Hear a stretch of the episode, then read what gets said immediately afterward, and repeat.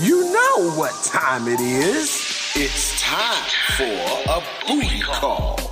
Das ist der 030 Booty Call, der Berlin Dating Podcast mit Caramel Mafia. Oh hey, da seid ihr wieder. Willkommen zurück zum 0 Booty Call. Surprise! ja, das ist die neue Folge und ich habe die Lache im Hintergrund schon gehört. Die habt ihr vielleicht schon mal gehört und zwar, wenn ihr die Folge mit Ronny gehört habt. Das ist mein Favorite Gast aus Wien. Juhu. Schön, dass du wieder hier bist. Oh ja, war echt mal wieder Zeit, dass ich mich wieder mal nach Berlin begebe. Ist jetzt eigentlich erst mein zweiter Berlin-Besuch und jedes Mal lande ich bei dir. Das ist echt komisch. Könnte es auch anders gehen, so, oder? Selbstverständlich, alle Wege führen nach Karamell.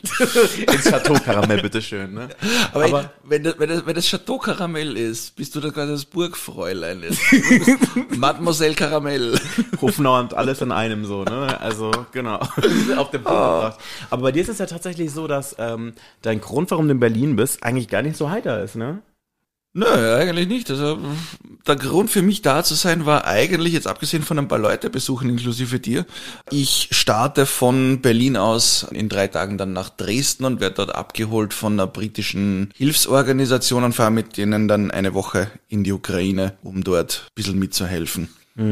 Aber du hast ja, glaube ich, auch sowieso einen ziemlichen Bezug zu äh, Ukraine. Also bist das keiner von diesen, ich nenne es jetzt mal Katastrophentouristen oder sowas, die sich jetzt irgendwie ergotzen, solche Sachen so live in der Farbe zu sehen, sondern bei dir ist es ja wirklich eine Herzensangelegenheit.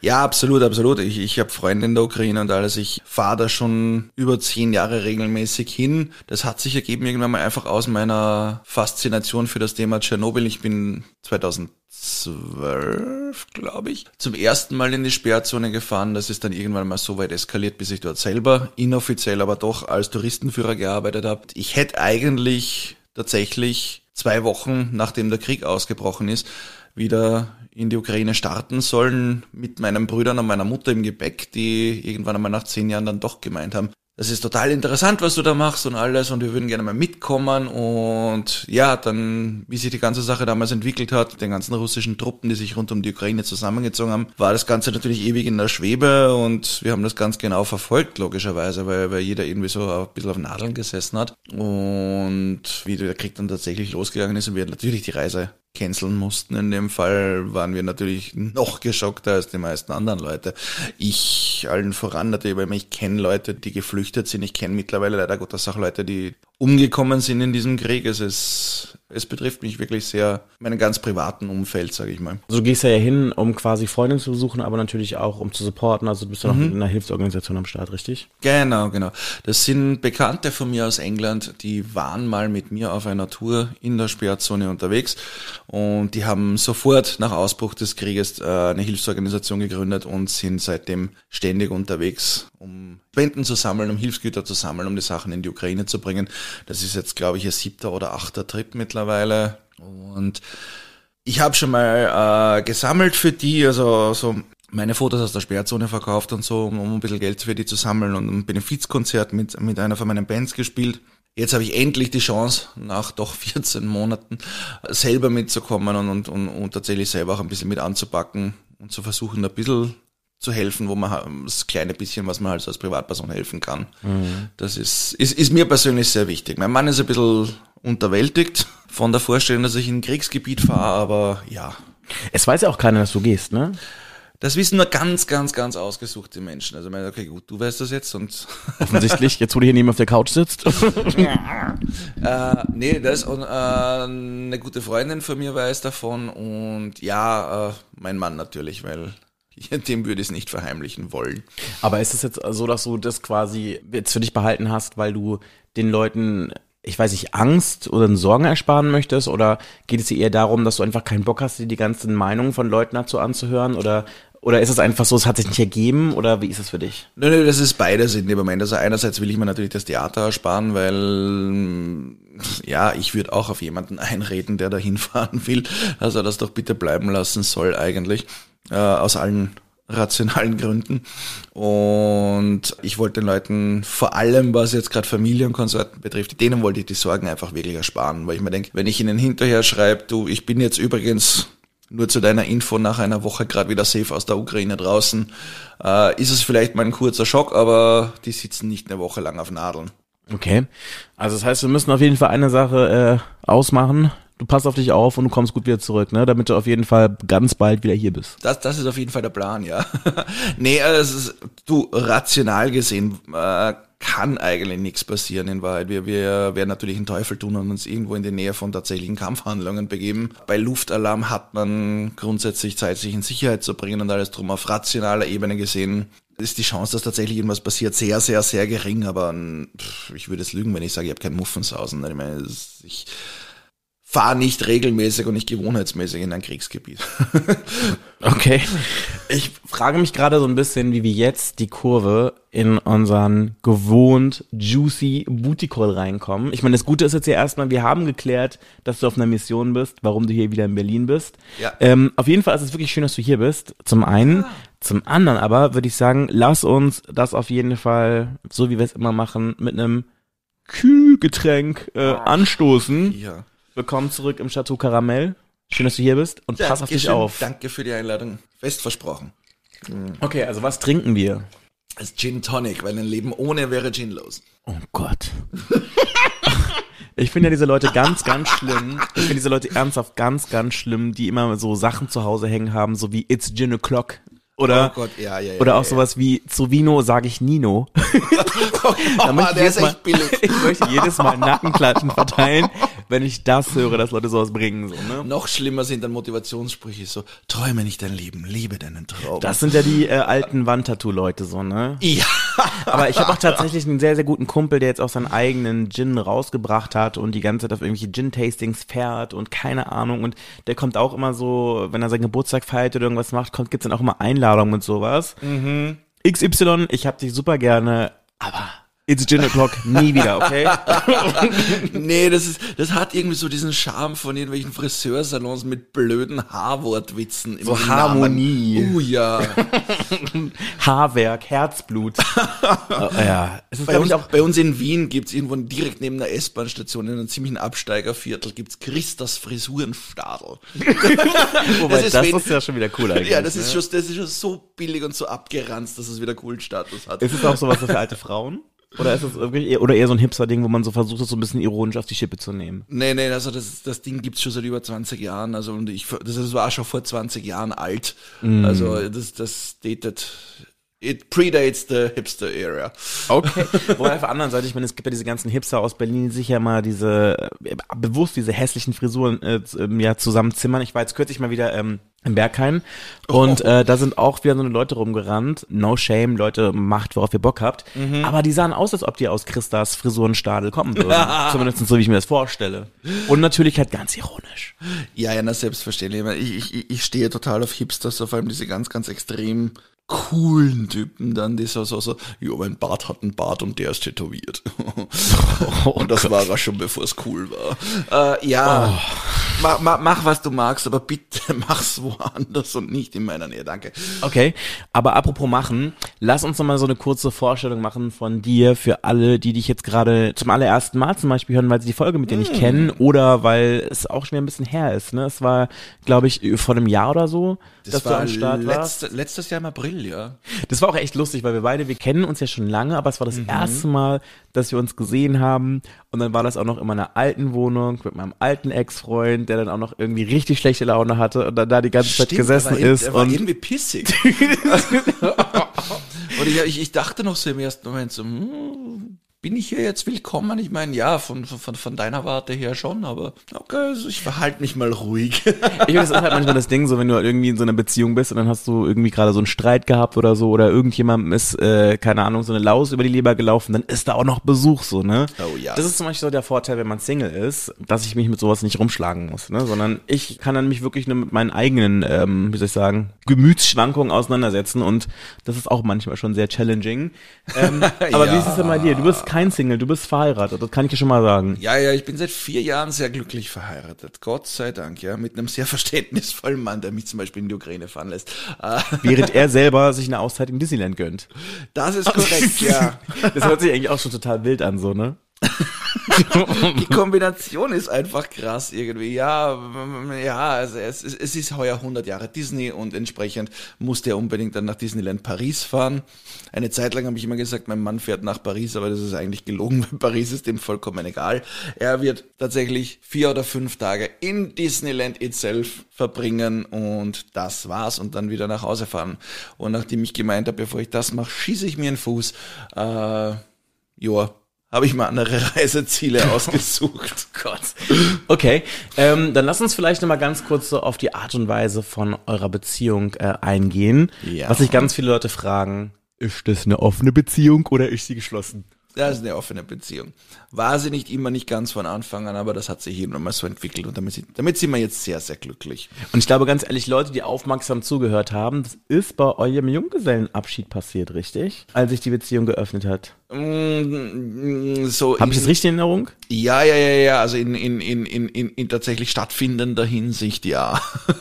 also wir hatten natürlich im Vorfeld schon darüber geredet mal, weil irgendwann mal der Vorschlag von außen kam, als wir noch vollkommen monogam waren, aus dem ist dann nie irgendwas geworden, aber es hat zumindest bei uns beiden jetzt das Gespräch in Gang gebracht, ob das vielleicht was für uns wäre und ob wir damit okay wären. Ja, wie gesagt, auf unserem Junggesellenabschied ist es dann einfach passiert. Und wer war der Glückliche? War das ein Kumpel von euch oder war das irgendjemand, der aus der Torse gesprungen ist oder? Nein, nein, nein. oh Gott, nein, so fancy war unser Junggesellenabschied nicht. Das, das war ein gemeinsamer Freund von uns, der witzigerweise auch aus Berlin, der damals auf Besuch war bei uns, der extra für unseren Junggesellenabschied nach Wien gekommen ist und wir haben mit ihm ein paar nette Tage verbracht und das, ja, das hat sich wirklich so von selbst ergeben und war vollkommen in Ordnung für alle. Ich glaube, da waren alle drei komplett entspannt damit und da haben wir festgestellt, ja, passt so für uns und Ich finde es halt, um ehrlich zu sein, so einen ganz merkwürdigen Moment, so timing-wise.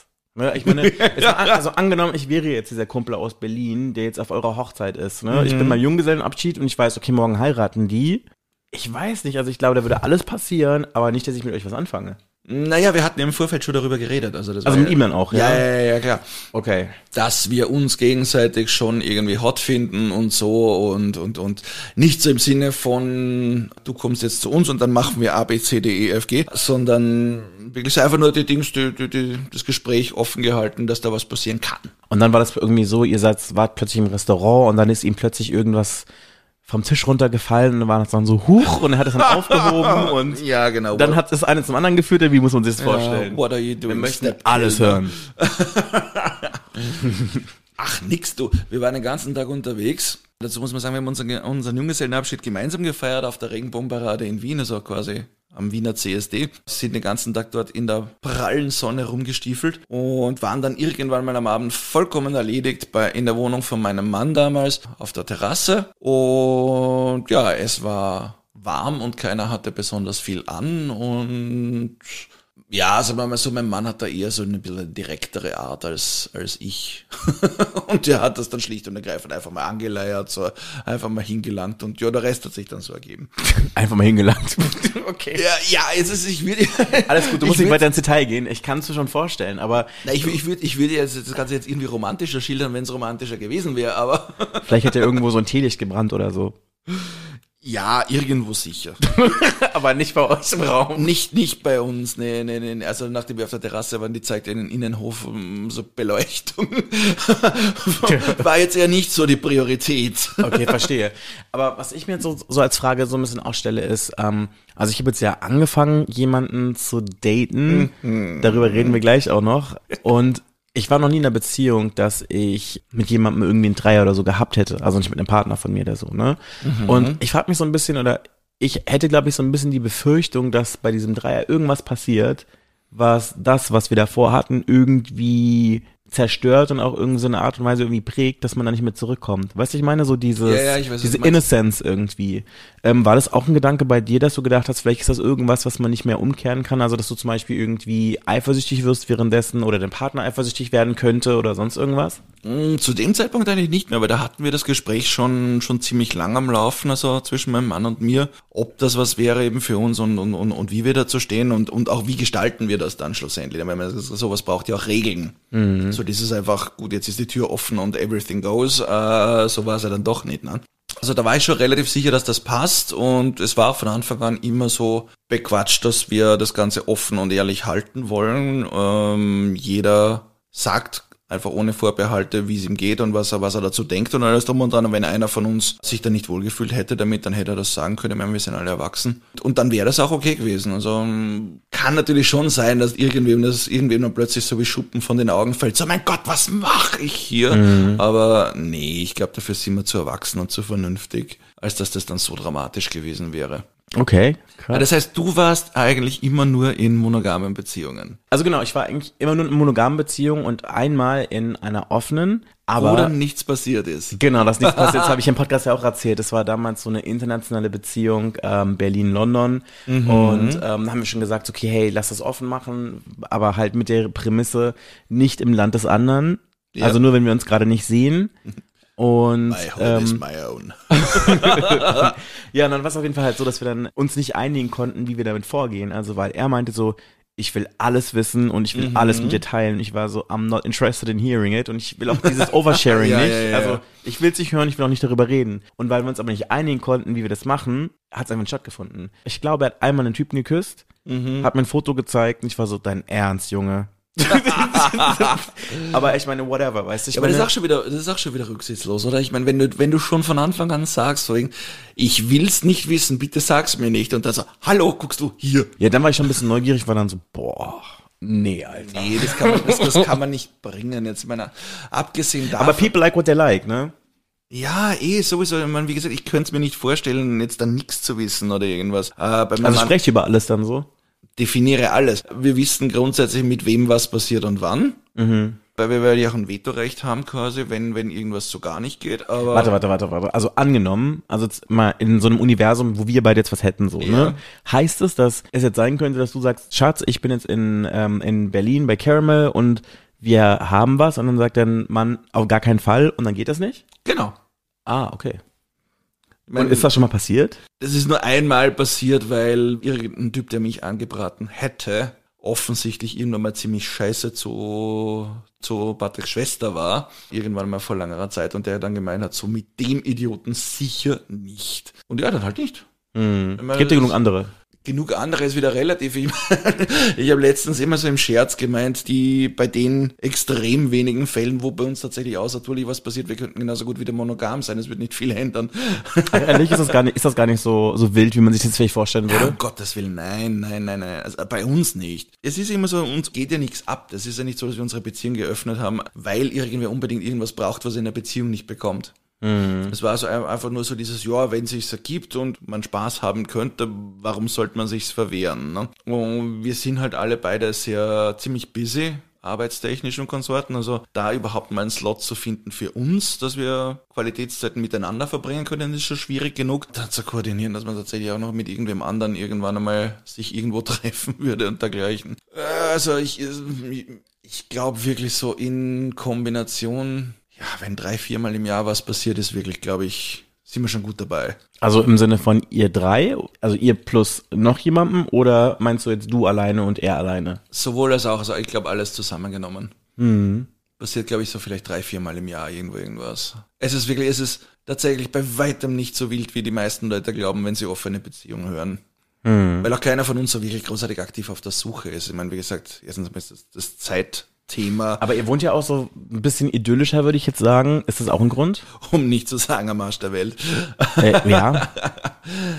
Ist auch ein Grund, ja, natürlich. Wien ist zwar recht nahe bei uns und wir sind beide beruflich viel in Wien unterwegs. Also wenn man sich auf irgendwelchen Dating-Plattformen einloggt oder sowas, scheint man schon sehr oft in der Nähe von irgendwelchen Personen auf, auf dem Suchraster. Aber es gibt drei Typen, die mir jetzt spontan einfallen, die sich jemals die Mühe gemacht haben, äh, sich in ein Auto zu setzen und bis zu uns nach Hause zu fahren. Also das, da tut sich recht wenig. Und wie gesagt, du, wenn nicht, dann halt eben auch nicht. Das ist ja. Pff, ich bin ja nicht unterversorgt oder irgendwas. Ja, dann wäre das auch geklärt, ne? Aber ja, erzähl du mal. Das heißt, du hast einleitend gemeint, du bist jetzt wieder Single und irgendwie so, so, so, so, so nur 95% Single oder sowas. Oder, oder, oder wie fasse ich das jetzt auf? Oh, ich glaube, wenn man noch so in Beziehungsstatusen bei Facebook denken würde, würde ich schreiben, it's complicated, aber irgendwie auch nicht. Es ist weird. Also ich meine, wir haben in der letzten Folge ja schon ganz kurz darüber gesprochen. Steffi hat es angeteasert, weil als sie hier war, bin ich gerade von einem Acht-Tage-Date gekommen. Ja. Und ähm, das ist so im Grunde genommen so der Ursprung von dem ganzen Übel. Nein. Und zwar, wo fange ich an? Also das Ding ist gewesen, ähm, oh Gott, ich muss ein bisschen ausholen. Es ist nämlich einfach so viel passiert in letzter Zeit einfach. Ähm, Lass dir Zeit, wir sind ja unter uns. wir sind ja unter uns und ich habe ja versprochen, ich will ja so ein bisschen mehr aufholen und wieder dafür sorgen, dass alle Leute wie so up to date sind so, ne? Und zwar lass uns anfangen mit meinem Ziehvater, meinem Gay Dad, der gestorben ist. Es hat damit alles angefangen und zwar also das Ding ist halt so, ich bin ja ohne meinen Vater groß geworden, beziehungsweise habe jetzt nicht so ein gro- großes wirkliches Verhältnis zu ihm und habe dann so, als ich so bei mir gemerkt habe, so hey, queer sein, schwul sein ist ein Thema, ähm, habe ich jemanden kennengelernt und der ist halt ganz schnell wie so eine Vaterfigur für mich geworden, also quasi so ein self-chosen Dad.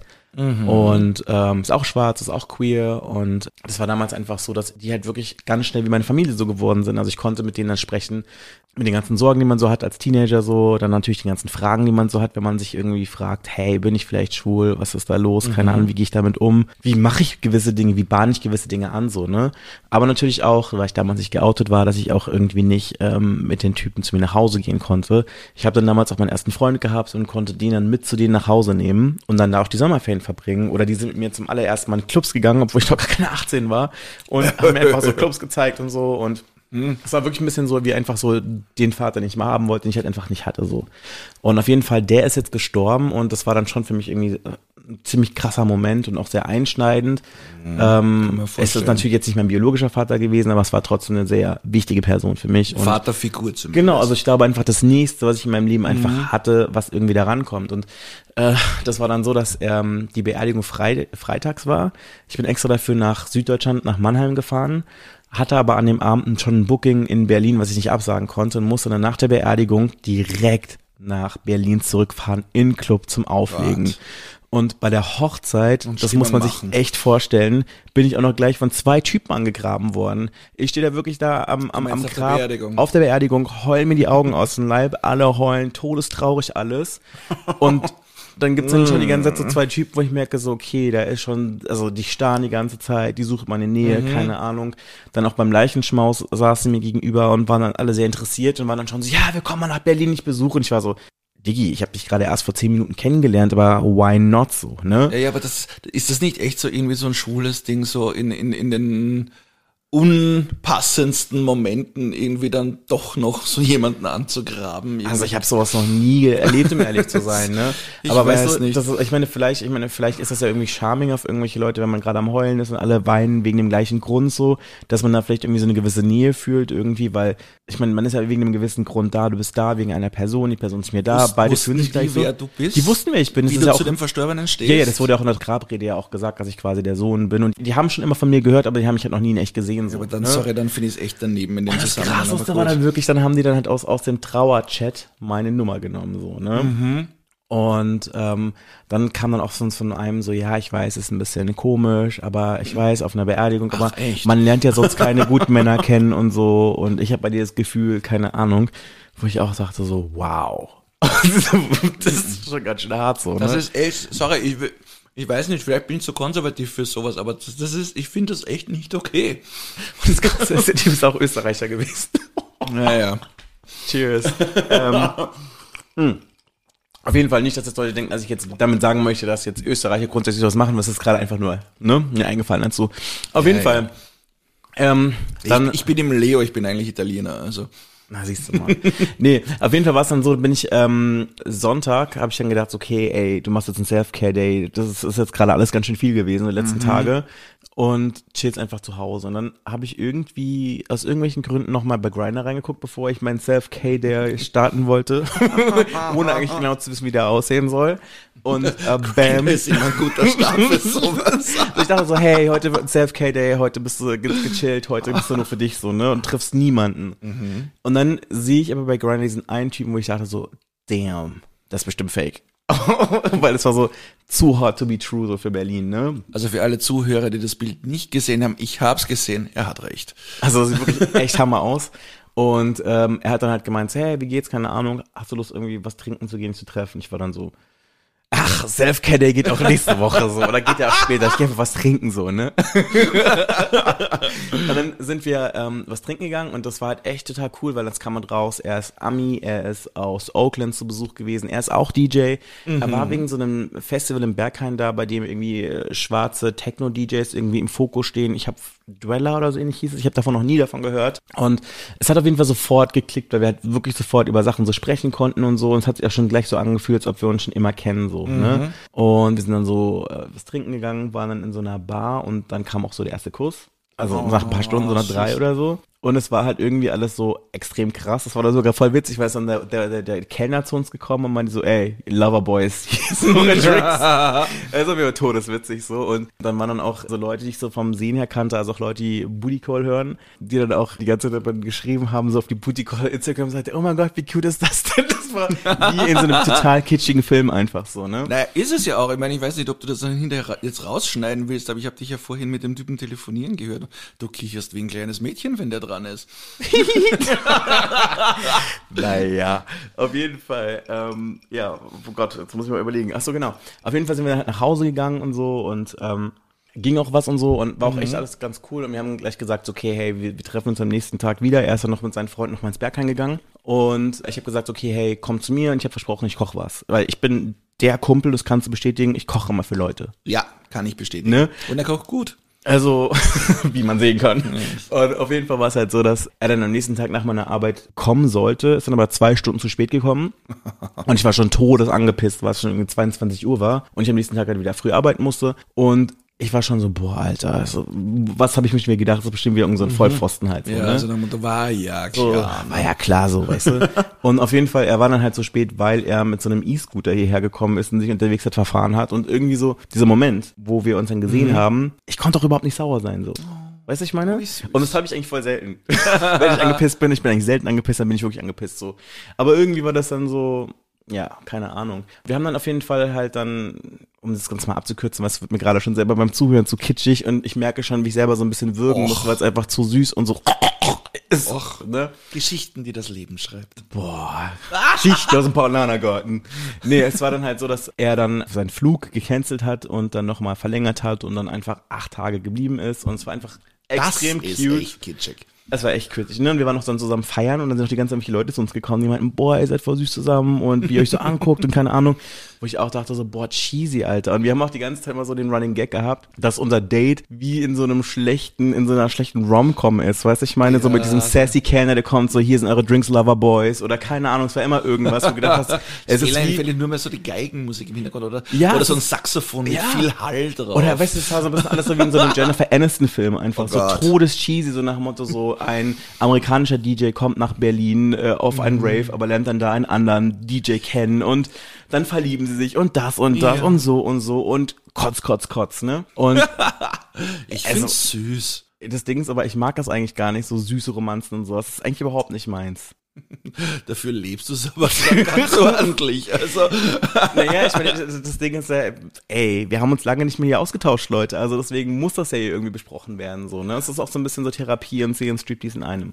genau, darauf kommt's ja. Ich meine, ich halte ja sowieso nichts davor, sich irgendwas zu verbieten in der Hinsicht. Hey, wenn es gerade passt. Ja, dann, dann, aber man muss le halt- dann lebt die scheiß 90er Jahre Romanze, wenn, wenn, wenn, wenn das jetzt gerade sich so ergibt und wenn das jetzt gerade genau passt für euch alle zwei, warum nicht? Was, was hält dich davon ab? Ich mein Teil habe einfach gesagt, so, ey, ich, ich komme hier gerade aus einer Beziehung raus. Ich will Jo. keine, ich will erstmal alles so verarbeiten. Und äh, ich dachte mir so, hello, whole life, so, weißt du?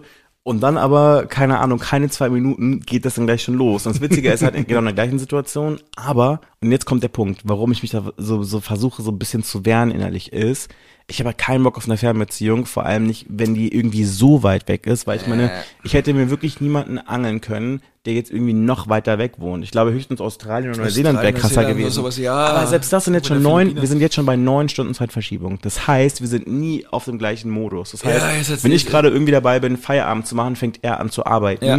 Und wenn er fertig ist mit Arbeiten, ist es hier schon so spät, dass du eigentlich als arbeitender Mensch schlafen musst. Das heißt, wir können manchmal, also wir sind manchmal so im gleichen Vibe, wenn ich irgendwie aus dem Club komme vom Auflegen oder vom Feiern und er dann da gerade irgendwie samstags irgendwie zu Hause rumchillt. Ja, das ist, man hat quasi nie dieselbe Tageszeit. Ja, Moment, das ist, der, der Mut ist immer irgendwie anders. Das, das stelle ich mir kompliziert vor.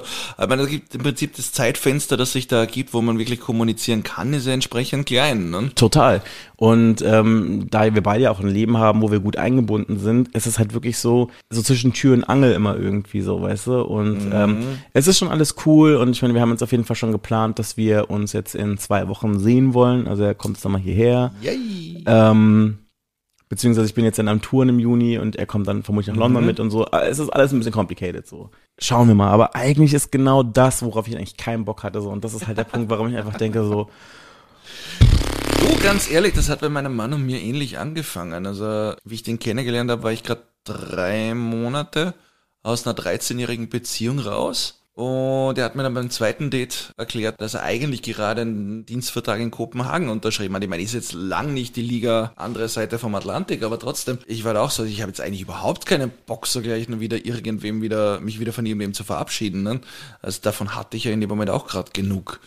Und eigentlich war ich in derselben Situation wie du. Ich wollte mich eigentlich erst einmal austoben und ja, ist ja nicht sonderlich viel draus geworden. Aber langer Rede, kurzer Sinn, fast forward, zweieinhalb, drei Jahre. Ich bin verheiratet mit einem Haus am Land. Also und Katzen, never say never. ja, ja. Also ich We weiß, ich weiß nicht, wie ihr das gerade gestalten wollt. Also, man, für die Ewigkeit ist es halt nix in dem Moment. Eine, Fernbe Absolut. eine Fernbeziehung. Also wenn Absolut nicht. wenn es irgendwann mal ernst werden sollte oder sowas, dann muss man sich halt irgendwann mal, finde ich, Gedanken drüber machen, wie, wie soll sich das Ganze in Zukunft abspielen. Also auf, in unserem Fall in zwei verschiedenen Ländern, in deinem Fall auf zwei verschiedenen Kontinenten. Auf Ja, Dauer nun ja. Deswegen, wie gesagt, also mal gucken. So, ich sag einfach mal so, let's take it easy, lass mal kennenlernen und so. Also ich sag jetzt auch einfach mal, wir sind am Daten, nicht irgendwie, dass wir zusammen sind oder so, weil das nicht der Fall ist. Ähm, schauen wir mal auf jeden Fall. Du, vielleicht ergibt sich ja irgendwann einmal ein Gespräch und du merkst, der, was weiß ich, der steht auf Nickelback. Dann ist ja sowieso alles Wobei, aus. wobei er ja, wobei, wobei er ja wirklich so teilweise sehr interessante Musikgeschmäcker hat. So, Also ich meine, er ist zum Beispiel Emo, also beziehungsweise er war mal so voll Emo früher und legt auch bei so Emo- und Techno-Partys und sowas auf und hat auch so eine Partyreihe, die sich so mit Emo Ah, ja. beschäftigt. Das, Ähm, das darf ich als Metaller darf das ja gar nicht sagen, aber ich fand Emos damals eigentlich ziemlich sexy. also meinst du diese Emos jetzt hier, so die so Tokyo-Hotel-mäßig aussahen? Ja, voll. Ehrlich? Das hatte was. Okay. Es war irgendwie so, wie war das Emo? It's like Goth for Pussies. Aber nee, das, ich fand das irgendwie cool, weil ich, ich ist, keine Ahnung, ich finde das immer cool, wenn, wenn, wenn so ein Trend einmal rauskommt, der, der mal wirklich vom Mainstream abweicht und nicht eben wie die, die Hipster, die wir vorhin erwähnt haben, sie einfach nur einen fucking Bart wachsen lassen und glauben, sie zelebrieren jetzt ihren Individualismus dadurch, dass sie alle gleich aussehen. Aber nee, also das, das fand ich cool. Du bist, du bist ja mehr so der Hip-Hopper, ne? Achso, ist das eine Frage? ich verstehe die Frage nicht. Nee, das war eine, das war eine, eine rhetorische Frage, die Ja. keine Antwort erfordert. Aber du bist ja auch nicht unaufgeschlossen bei solchen Sachen, oder? Sprechen wir jetzt hier gerade von popkulturellen Aussehen und Styles oder sprechen wir hier von Fernbeziehungen oder was genau meinst du? Musik in dem Ach, Fall. Musik. Oh. Ich bin grundsätzlich ja offen für alles. Müsste ich jetzt unbedingt auf eine Nickelback-Party gehen? Nein, absolut nicht. Siehst du, wir haben doch Gemeinsamkeiten. Also ich glaube, so weit müsste es dann nicht gehen. Aber ich meine, Gott sei Dank ist es ja auch nicht Nickelback und auch nicht Bon Jovi oder sowas. Aber wie siehst du das mit der Fernbeziehung? Ich meine, Also ich hatte ja früher ohne Scheiße nur Fernbeziehungen. Meine allererste Beziehung hat damals in Bielefeld gewohnt. Ich war damals gerade so 17, 18. Also war ja auch das mit wirklich? Oh. meinem Ziehvater. Es gibt's wirklich. Und ich krieg jedes Mal noch Herzklopfen, so wie früher. Also das ist so, kann man gar nicht erzählen so. Und jetzt komme ich hier gerade so von meinen ganzen romantischen Dingern raus. ähm, ich war früher so todesverknallt. So Bielefeld war für mich immer so der Ort der Sehnsucht. So, weißt du? Und immer, wenn ich dann schon so, so das Autokennzeichen gesehen habe, habe ich immer ganz kurz so Herzklopfen bekommen und denk immer noch jedes Mal, wenn ich irgendwie ach. BI sehe, denke ich immer noch so, boah, Bielefeld, ne? ähm, war natürlich alles tramisch und alles traurig und irgendwie voller Ja. fucker Breakup damals so mit 17, 18, so richtig Herzschmerzen und Muss alles. in dem Alter so Aber es ist so ein sein. Reflex auf jeden Fall. Immer wenn ich noch Bielefeld sehe oder höre, ist es immer so ganz kurz, dass ich da so dran zurückversetzt werde. Aber das ist, das ist total krass, weil ich meine, als ich meinen ersten Freund damals damals hatte, jedes Mal, wenn ich, wenn ich durch meine, ja, meine Heimatstadt kann man gar nicht sagen, aber die, die Stadt neben diesem Kaff, wo ich aufgewachsen bin, wenn ich da durch das Viertel fahre heutzutage, und ich meine, das, das, ist, das ist jetzt mittlerweile 25 Jahre her, bin ich immer noch so, anders als bei dir, aber ich bin immer noch so das Gefühl von, so, oh Gott, bloß weg hier. naja, hätte ich vermutlich auch, wenn ich irgendwie in Bielefeld mal wäre, so, ne? Aber ich fahre ja maximal mit dem Zug durch, ne? Ja. Deswegen kann ich das gar nicht so sagen. Und dann aber auch so, vor allem früher, weiß ich noch so, als ich so Abi gemacht habe, gab es ja immer irgendein Mädchen, mit der du studiert hast oder in der Schule warst, die irgendjemanden kennengelernt hat in Kolumbien oder sonst irgendwo in Südamerika, die die da irgendwie beim Work and Travel kennengelernt hat. Und dann denkst du dir dann auch schon so, boah, ist zwar irgendwie süß, aber irgendwie, ich könnte das jetzt nicht die ganze Zeit aufs Wochenende rauf zuwarten, dass man dann da irgendwie den ganzen Tag dann da bei Skype rumhängt und irgendwie so sein Leben nicht richtig in der Gegenwart lebt. Weißt du, ich meine? Also, Ich weiß absolut, ja. und das ist halt auch genau das, was ich jetzt eigentlich nicht so für mich sehe eigentlich so. Ich und möchte nicht, eigentlich ich glaube, so es gibt Linie. niemanden auf der Welt, der eine Fernbeziehung anstrebt, oder? Ich meine, es kann ja schon seine Vorteile haben, je nachdem, wie man so drauf ist. Ja, klar, es gibt schon, es, es gibt Beziehungen, die funktionieren nur, weil Es man gibt sich so ganz, ganz genau, das wollte ich mich gerade sagen. So, und ich meine, zum Beispiel, ich sehne mich halt wirklich so nach so diesen langweiligen Dingen, die du mit deinem Partner machen kannst. Alles andere kann ich doch alleine machen, so. Weil, weil das Ding ist zum Beispiel auch, und das war mal so meine Erfahrung so mit Fernbeziehungen, also ich hatte, wie gesagt, schon mehrere, Mhm. dass du halt immer quasi so deine, de- deine ganze Beziehung innerhalb von kürzesten Momenten immer so total groß leben musst. Weißt du, im Sinne von, Absolut. du siehst sie vielleicht nur einmal im Monat und dann versuchst du halt irgendwie, dass das Wochenende, was du zusammen verbringst, irgendwie besonders wird. Und das setzt dich ja schon und die ganze Situation unter einen enormen Druck, dass alles irgendwie cool werden muss und keine Ahnung, weil du einfach weißt, ey, du kannst dich lange nicht mehr sehen, so. Ja, und richtig. Und das, genau das, das, baut einen gewissen Druck auf Voll. dem Moment. Vor, vor allem auch, auch, weil man dann ja quasi auch rumvögelt wie blöd, wenn man sich denkt, so, ah, bis ich das nächste Mal Ja, genau. dazu komme in die Richtung. und, und, und das, das, ich weiß nicht, das nimmt auch einen gewissen Reiz dann raus irgendwie, weil, weil, weil das alles so vollgepackt sein muss. Man kann es irgendwie nicht akzeptieren, dass in der, dem bisschen Zeit, in dem man sich sieht, irgendwas einfach mal nur relaxed ist. Sind wir mal ehrlich, das ist ja in einer Beziehung eigentlich sowas vom Schönsten, was es gibt. Einfach nur so nach, nach einer Nacht wo fortgehen oder irgendwas, einfach nur da zu Hause auf der Couch rumgammeln, weil man sonst ja. nix in der Lage ist mehr. Ne? Voll, weißt du, irgendwie verkatert, irgendwie rumliegen, Pizza bestellen und eine Total. Serie gucken oder irgendwas oder so durchbingen. Und das ist dann halt immer in so einem Fall immer voll schwierig einfach so, ne? Was ich damals extrem schwierig gefunden habe, das ist äh, eher so, dass wenn mal irgendwas ist, dann kann man für einen Partner auch nicht wirklich da sein. Und auch genauso, genauso wie umgekehrt natürlich. Man hat den Partner dann auch nicht an seiner Seite, wenn mal irgendwas. Ich musste zum Beispiel in der Zeit, wo meiner in Kopenhagen gearbeitet hat, eine Katze von mir einschläfern. Ich meine, das klingt jetzt saudoof, aber Aber es ist auf jeden Fall was unglaublich Emotionales. Ich glaube, nur Leute, die Haustiere haben, können es verstehen. ich habe halt auch rumgeheult und alles. Ne? Das hat mein Mann zum Beispiel damals total fertig gemacht, dass er da gerade nicht dabei sein konnte, obwohl er selber jetzt auch keinen, natürlich keinen Bezug zu dem Tier hatte, aber trotzdem, man will da sein füreinander, man will sich eine Stütze sein und das kann man halt in dem Moment dann nur am Telefon und das, ja, oder, oder wie es in deinem Fall jetzt vielleicht ist, vielleicht nicht einmal das, weil es der Zeitplan einfach nicht zulässt. Ne? Und das, das, das, das, das, das sowas finde ich dann schon hart in dem Moment. Aber apropos hart, wollen lass uns. Meine Damen und Herren, die Überleitung. des Überleitung Jahres. aus der Hölle, ich sag's euch. Lass uns mal gucken, was der Fuckboy des Tages zu sagen hat. Oh ja. René, der kommt glaube ich nicht aus Berlin, aber auf jeden Fall, der hat genau das gemacht, was ihr auch gerne machen könnt, wenn ihr sagt, Mensch, ich habe eine Story, die ich gerne teilen möchte, die unbedingt Fuckboy-Story werden sollte. Und äh, hier ist sie. 030 Booty Call. Fuckboy des Tages. Ich habe in zwei Wochen drei Typen gedatet. Alle waren scheiße. Der eine hat mich geküsst am Schluss. Ich habe ihn abgeholt, ne? Und äh, ich habe dann wieder zurückgefahren und dann küsst er mich am Schluss und sagt dann so, ich habe den Atem gespürt, als er es mir gesagt hat. Ich habe da wen kennengelernt und ich hoffe, wir kommen zusammen. Und ich, also ich gucke ihn an. Ich dann, hm, ja, ich muss jetzt fahren, ne? Als ich zu Hause war, habe ich so eine saftige WhatsApp geschrieben. Ich sag mal, spinnst du? Du küsst mich? Was soll denn das? Weißt du, er hätte das im Laufe des Abends echt erzählen können. Und ich hätte dann gesagt, oh, schön, freut mich. Wir daten uns immer mal wieder, so, weißt du, was ich meine? Aber es war so, oh, es war echt so ein bisschen, ja, naja. Dating ist scheiße, Alter. 030 Booty Call. Fuckboy des Tages. Okay. Ronny, was sagst du dazu? Ich finde das Timing krass. So nach Motto, ey, ich warte jetzt bis ganz zum Schluss mit dieser Info, dann küsse ich dich noch und dann hau ich dir das um die Ohren. Also das, was geht im Kopf von solchen Leuten vor? Oder noch besser, geht im Kopf von solchen Leuten überhaupt was vor? Ich frage mich halt so zwei Sachen. René hat ja gesagt, dass er ihn abgeholt hat Mhm. und auch wieder zurückgefahren hat. War das vielleicht irgendjemand, der, also man, ich weiß jetzt auch nicht genau, wo René jetzt wie wohnt, ne, ob das jetzt irgendwie ländlich oder städtisch ist, aber ich fühle mich so zurückerinnert an meine Freunde damals eher so in ländlichen Regionen, Mhm. die dann zum Beispiel da mit irgendjemandem da hingefahren sind und dachten so, okay, ich kann jetzt nicht sagen, sonst setzt er mich da vielleicht hier in der Walachei aus. Keine Ahnung, vielleicht ist es sowas gewesen. Aber auf der anderen Seite, die beiden treffen sich ja wohl immer noch ab und zu, hat er gerade gesagt, ne? Äh, Ja, Vielleicht war das- ihn ja auch nicht ganz abgeschreckt zu haben. Es ist, es ist irgendwie messy.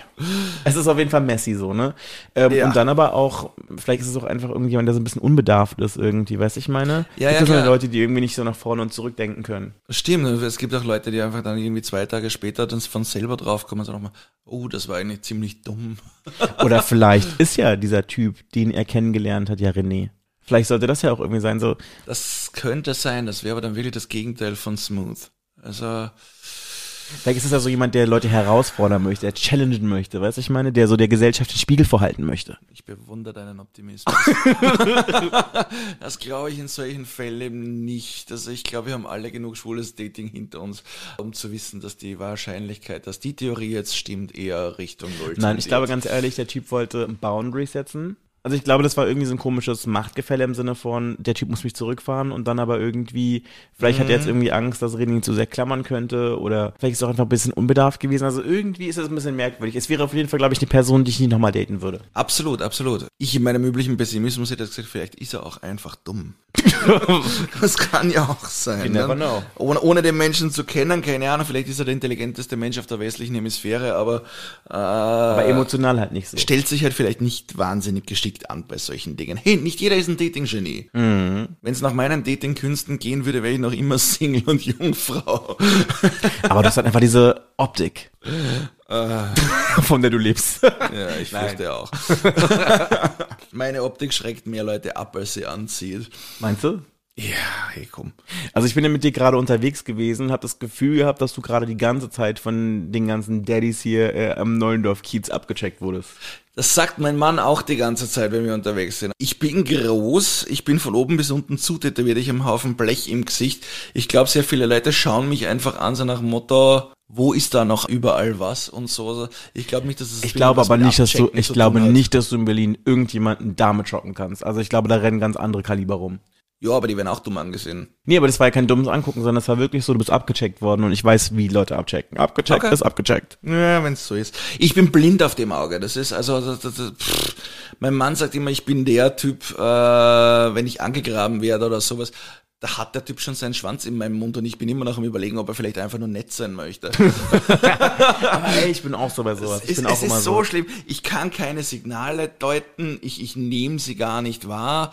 Wenn mich irgendwer anschaut oder sowas, denke ich mal, ja, ist wahrscheinlich nur an den Tattoos interessiert. Oder, oder es steht irgendwer so leicht schräg hinter mir, den er eigentlich anguckt oder sowas. Wenn es mir überhaupt auffällt. Nee, das ist, das ist ganz, ganz, ganz schlimm. Du solltest mal meinen Mann in den Podcast holen und ihn mal fragen, was der alles bei unserem ersten Date wieder erstrampeln musste, um, damit ich überhaupt mitkriege, dass der vielleicht interessiert sein könnte. Das Ist das an meinem ganz ersten. Date eigentlich was passiert? Wir waren beim Chinesen, also das wäre seltsam gewesen. Unser erstes Date war tatsächlich ein Abendessen beim im China-Restaurant.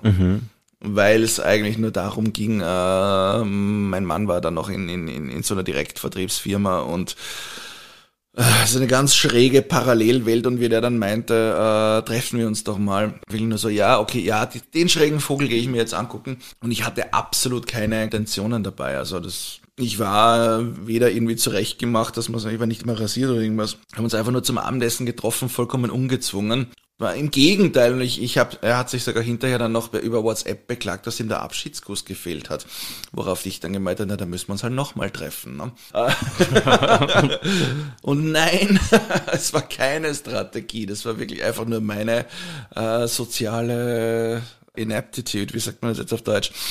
Awkwardness, meinst du? Ja, also ich, ich bin einfach eckig in der Hinsicht. Das ist, ich tue mir schwer, Signale von anderen Menschen zu deuten und äh, in eine Situation einzuschätzen, was der Betreffende jetzt vielleicht wollen könnte oder sowas oder wie der zu mir steht oder irgend- ja, egal. Hat ja doch geklappt. Also Ja, Gott sei Dank. manchmal, ne? manchmal muss man einfach Glück haben. Okay, aber du hast gerade vorhin noch zu mir gesagt, als wir äh, hier die Drinks eingeschenkt haben, dass du auch noch eine Fuckboy-Story auf Lager hast, die du gerne teilen möchtest.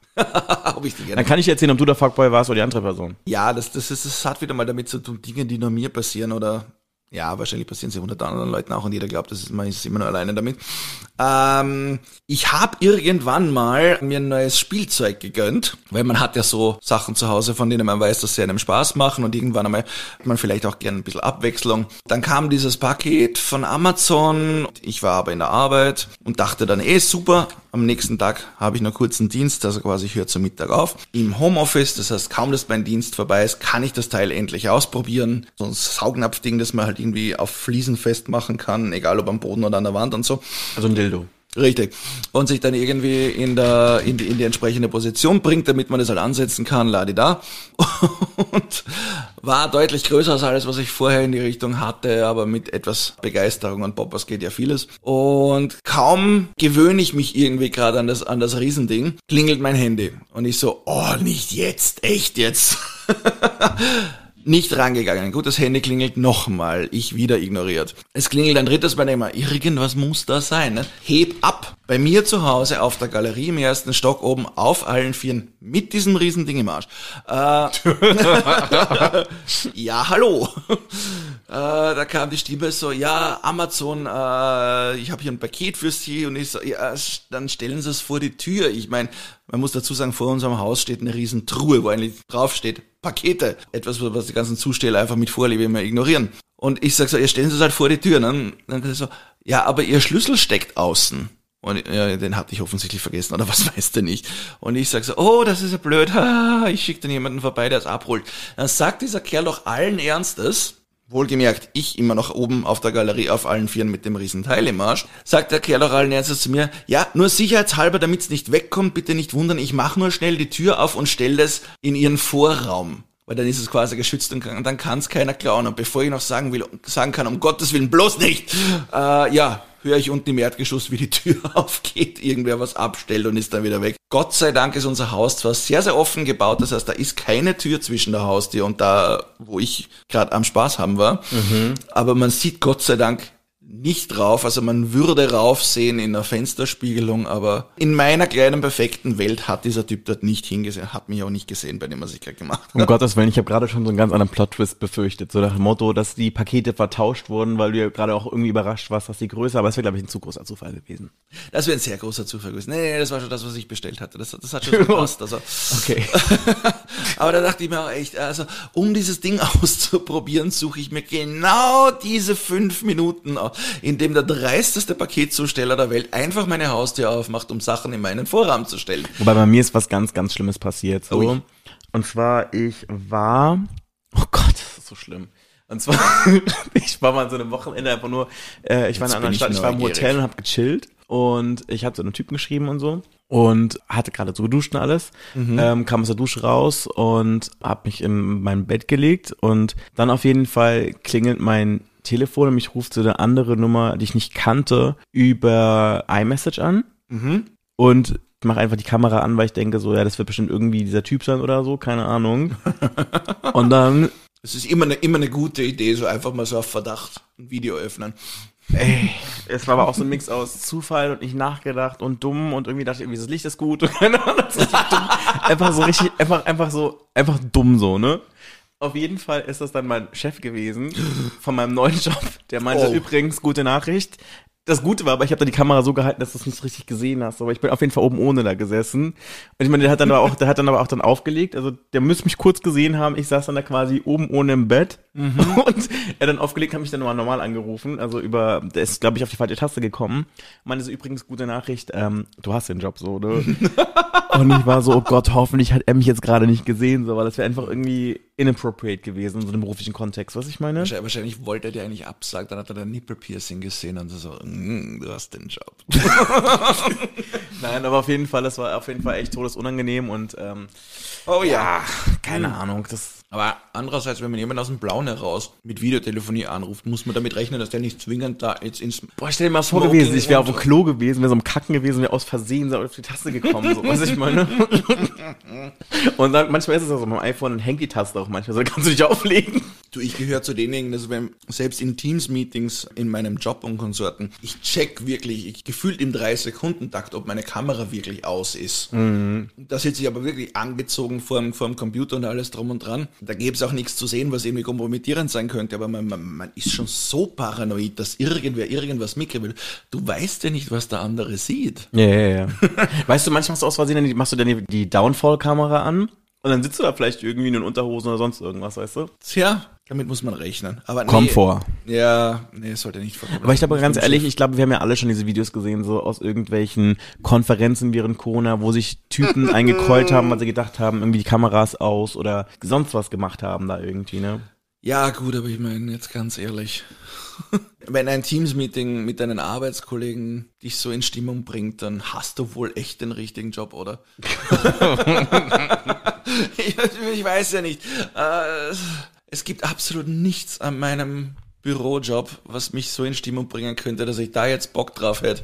Jetzt mal abgesehen, dass es von Haus aus schon eine bescheuerte Idee ist, wenn deine Arbeitskollegen am anderen Ende der ganzen Angelegenheit sitzen, das überhaupt zu riskieren. Aber trotzdem. Gibt solche und solche Leute. Oh, du meinst der Reiz des Verbotenen? Der Reiz des Verbotenen. Manche Menschen wollen ja tatsächlich auch entdeckt werden. Das ist ja dann quasi der Reiz für die. Lass uns auf jeden Fall nochmal anstoßen. Oh ja. Okay. Cheers, schön, dass du hier bist. Oh ja, definitiv. Ich genieße es gerade sehr bei dir. Also übrigens, für die Leute, die es nicht kennen, das neue Chateau Caramel ist großartig. Es hat echt einen guten Vibe hier. Es ist die erste Yelp-Bewertung zu meiner Wohnung. genau. Fünf Sterne. Toll, toller Gastgeber. Man kriegt Gin Tonics. Das ist mein neues Lieblingsding. Wobei ich ja sagen muss, ich mache das ja manchmal wirklich. Also ich habe so einen, einen sehr, sehr guten Kumpel. Wir schicken uns immer so, oder er schickt mir meistens immer so, so weirde Bewertungen von öffentlichen Plätzen zu. Also Ah, es gibt ja. ja wirklich Leute, die dann zum Beispiel irgendwie den Hamburger Bahnhof bewerten Ja, oder den Frankfurter Ba- oder Bushaltestellen oder oder. Briefkästen oder so ein Scheiß. Und die schreiben dann teilweise so richtig dumme Sachen so, ne? Und Ja, aber da fragt man sich, zu. da fragt man sich dann wirklich so, was erwarten sich die Leute davon? Die Bushaltestelle hat jetzt nur drei Sterne. Och, da fahre ich jetzt bis zur nächsten. Da steige ich nicht aus. Was soll die Scheiße? Nee, aber da sind schon lustige Sachen bei. Oder auch zum Beispiel, wenn dann irgendwelche Freudenhäuser oder sowas, also die, die Kommentare sind da manchmal echt heftig so, ne? Oder Restaurants oder so. Es ist manchmal schon wild. Ich, ich glaube, dass sich da viele Leute auch rumtreiben, die einfach nur dumme Kommentare zu, zu den absurdesten Sachen abgeben wollen, weil sie es lustig finden. Aber Vielleicht, ja, ja. sei es drum. Lass uns mal wieder über das Dating reden, komm. Das ist spannender als bewertete Bushaltestelle. Mit wie vielen Sternen würdest du dein letztes Date bewerten? Meins. Machen wir fünf Sterne. Fünf Sterne. Eins für ich möchte nach Hause zu fünf äh, Bombe. Äh, kann ich, kann ich auch nur einen vergeben, wenn ich schon zu Hause war? Ja. Das war nämlich tatsächlich bei mir zu Hause. Da war mein Mann gerade irgendwie ein paar Tage unterwegs und ich habe mich mit irgendeinem Typen getroffen. Ach, das war einer von diesen zwei legendären Leuten, die zu dir nach Hause gefahren sind. Die fand schon beim Wer- Nö, nein, den, den habe ich eigentlich nicht gemeint, weil der war tatsächlich aus dem Nebendorf. Ach so. Der hatte nicht weit. Der war irgendwie von, von, von, von der Stimmung her komplett off. Ich hatte so das Gefühl, der fühlt sich absolut nicht wohl dabei da zu sein. Mhm. Was denkst du, was der Grund dafür war? Ich meine, wir haben hinterher dann drüber geredet, äh, weil wir noch geschrieben haben und er, er meinte dann, es, es war einfach ein schräger Tag für ihn und er war einfach echt nicht in der Stimmung für irgendwas. Und ich war dann so auf, ey Kollege, dann sag doch einfach ab. Ich meine, was soll die Scheiße, ne? Aber war die ganze Zeit so auf, auf, auf leicht angepisst zickig unterwegs. Und ich habe mich echt bemüht, dass er sich irgendwie halbwegs wohlfühlt. Ich meine, es war jetzt nicht nur ein reines Fick-Date oder so, aber da haben wir gedacht, da soll man einfach einen gemütlichen Abend verbringen, ein bisschen im Whirlpool planschen, vielleicht irgendwas trinken und wenn es zu irgendwas kommt, dann gut.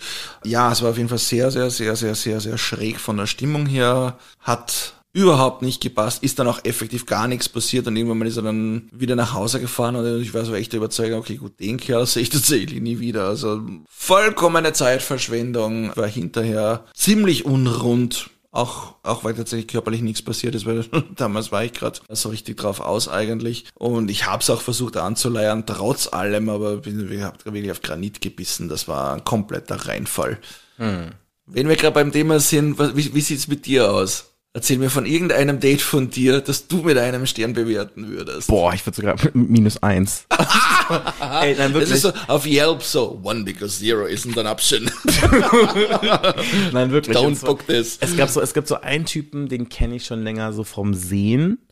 Und ich fand den immer auf so eine ganz komische, animalische Art und Weise irgendwie hot, aber so auf diese Art und Weise, wo du nicht genau weißt, finde ich dich jetzt gerade geil oder finde ich dich gerade ein bisschen eklig so? Weißt du, ich meine? Auf, So auf, dieses- auf so eine gewisse Art, animalische Art und Weise und du würdest dem Date minus einen Stern geben. Ich habe so eine Vermutung, in welche Richtung das geht. ja, es ist, es ist ein bisschen so, wie wenn du dir so ein Porno anguckst und du bist gekommen und danach denkst du dir so, klappst du ganz schnell La- Laptop zu, denkst du, oh Gott, das was habe ich hier gerade geguckt. So, weißt du? das sind so, ne? Genau, so mit dem Taschentuch in der Hand, wo dich so anklagend der Laptop-Bildschirm anguckt. So, oh, Nee, echt. und das Ding war halt so, er hat halt immer mal wieder so gefragt gehabt und so und ich war dann so, okay, hey, jetzt können wir uns ja treffen, jetzt bin ich ja Single, so, ne?